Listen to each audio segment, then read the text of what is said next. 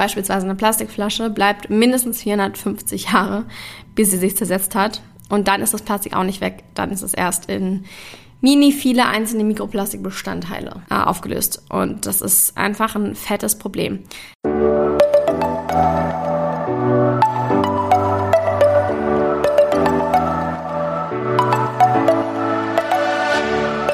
Moin und herzlich willkommen zu einer neuen Folge des Eat Pussy Not Animals Podcast, der Podcast, der dir den Einstieg in die vegane Ernährung erleichtern soll. Moin Freunde und herzlich willkommen zu einer neuen Podcast-Folge von mir. Heute mit einem Thema, ähm, da hat mich jemand tatsächlich ein bisschen drauf gebracht, meine liebe Cousine. Und ich dachte mir, das wäre auf jeden Fall eine Omni-Bullshit-Folge wert, definitiv.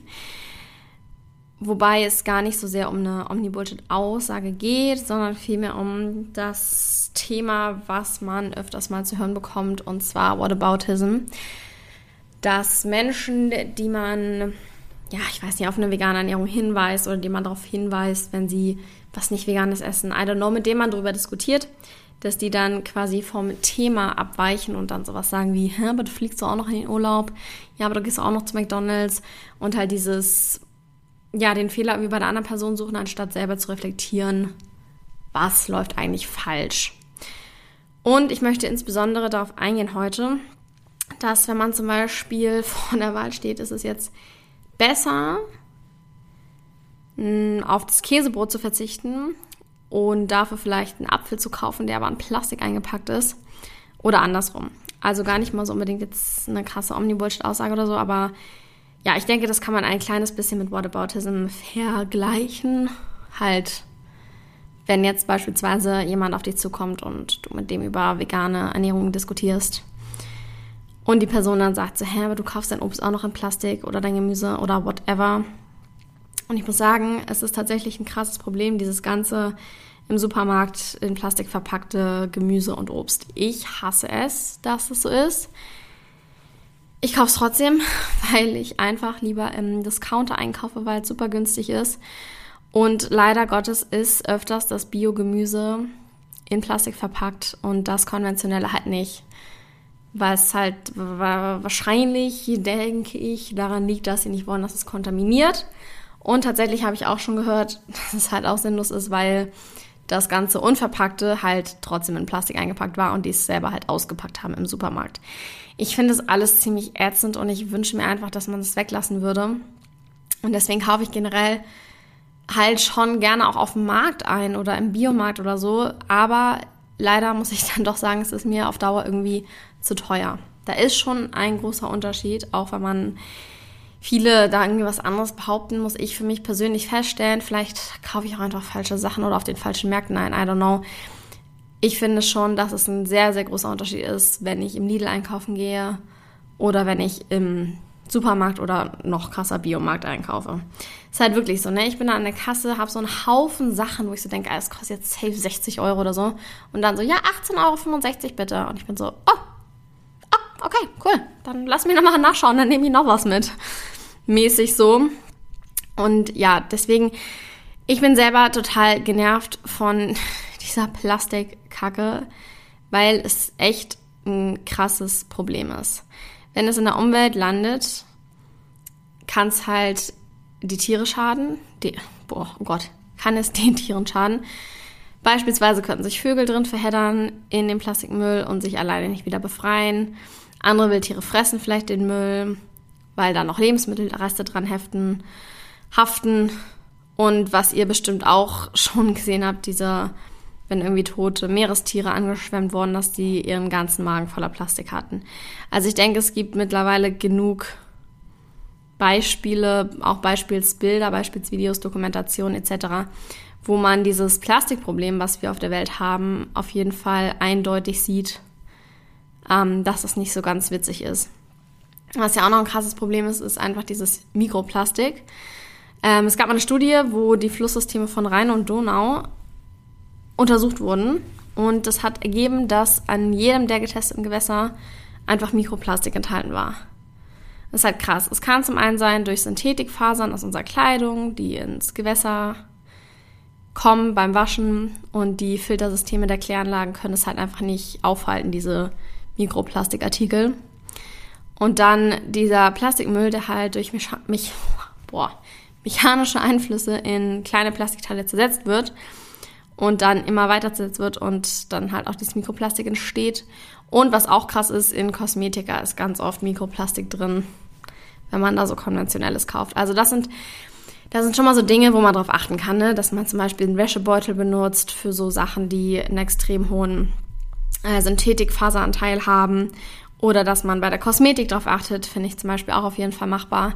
Aber nichtsdestotrotz ist Plastik irgendwie was, was meiner Meinung nach vermieden sollte. Weil wir haben schon irgendwie ein Fun äh, mehr oder weniger funktionierendes Entsorgungssystem. Klar kann man nicht sagen, dass das jeder Mensch äh, benutzt oder darauf achtet, seinen Müll zu trennen, beispielsweise. Und wenn du halt was draußen wegschmeißt, was natürlich allemal besser ist, als es direkt in die Umwelt zu werfen, kann halt trotzdem passieren und passiert sehr auch oft, dass es irgendwie trotzdem im Endeffekt auf der Straße landet. Übrigens deshalb und diesen Tipp habe ich von der lieben Lisa, mit der ich auch schon mal hier eine Podcast-Folge aufgenommen habe, mit noch Marco zusammen. Falls ihr die noch nicht gehört habt, übrigens dicke Empfehlung. Äh, Lisa hatte das auf jeden Fall darauf aufmerksam gemacht, dass man bei diesen FFP2-Masken, die man ja jetzt tragen muss, bevor ihr die wegschmeißt, einfach diese Bänder an der Seite abmachen damit, falls es doch irgendwo landet, weil im Endeffekt weiß man es ja nicht, wenn man es wegschmeißt, dann ist es weg. Und ich schmeiße es tatsächlich, schmeiße diese Masken sehr oft in Müll an der Straße, also diese Müllbehälter einfach. Und da weiß man es halt noch weniger. Und wenn man das durchreißt, können sich immerhin keine Tiere darin verheddern, so. Deswegen, seitdem mache ich das immer. Ja, trotzdem echt ätzend, weil einfach auch Plastik sehr langsam zerfällt. Beispielsweise eine Plastikflasche bleibt mindestens 450 Jahre, bis sie sich zersetzt hat. Und dann ist das Plastik auch nicht weg. Dann ist es erst in mini viele einzelne Mikroplastikbestandteile äh, aufgelöst. Und das ist einfach ein fettes Problem. Deswegen, um jetzt nochmal wieder auf die eigentliche Aussage zurückzukommen, deswegen kann ich es auf jeden Fall komplett verstehen, wenn sich jetzt eine Person ähm, ja, vegan ernährt und sonst auch einfach auf Umwelt und Nachhaltigkeit und so weiter achtet und dann aber jeden Tag To-Go-Cups für Kaffee holt oder Essen bestellt oder nur Sachen in Plastiktüten einkauft, dies, das, dann äh, kann ich auf jeden Fall auch die Aussage ein bisschen verstehen, so nach dem Motto, ja, komm, du kümmerst dich doch um alles und dir ist es so wichtig und warum hast du dann aber so viel Plastik bei dir? Und ich muss auch sagen, dass ich definitiv persönlich noch lange nicht an dem Punkt bin, wo ich gerne hin möchte. Äh, ich, wir haben so viel Plastikmüll, der anfällt irgendwie. Und das ist auch einfach absolut gruselig. Und ich würde auch gerne noch mehr daran verändern. Aber ja, der Weg ist das Ziel, ne?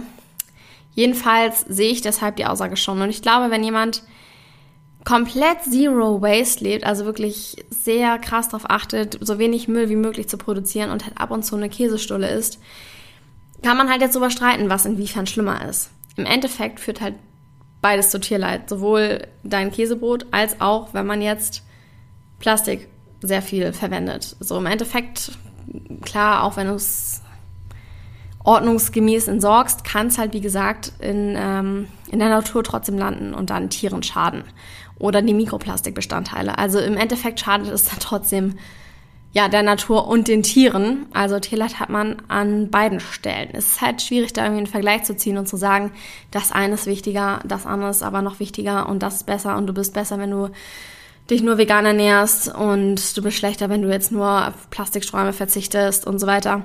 Ich glaube halt, dass man einfach selber gucken muss, wo man anfängt und was einem irgendwie am, vielleicht auch am leichtesten fällt am Anfang so, ne? Wenn du irgendwie einen Schritt in nachhaltigeres Leben führen willst, tun willst, gehen willst. Schau, was für dich am einfachsten ist. Wenn du es super easy findest, komplett Zero Waste zu leben, aber du es halt irgendwie gerne Knoppers isst, so meine Güte, dann mach das doch erstmal so. Weil alles ist irgendwo wichtig. Und ich glaube, Klar, ich finde, es hat schon eine krassere Auswirkung. Das ist mir übrigens nochmal aufgefallen, als ich äh, Seaspiracy gesehen habe.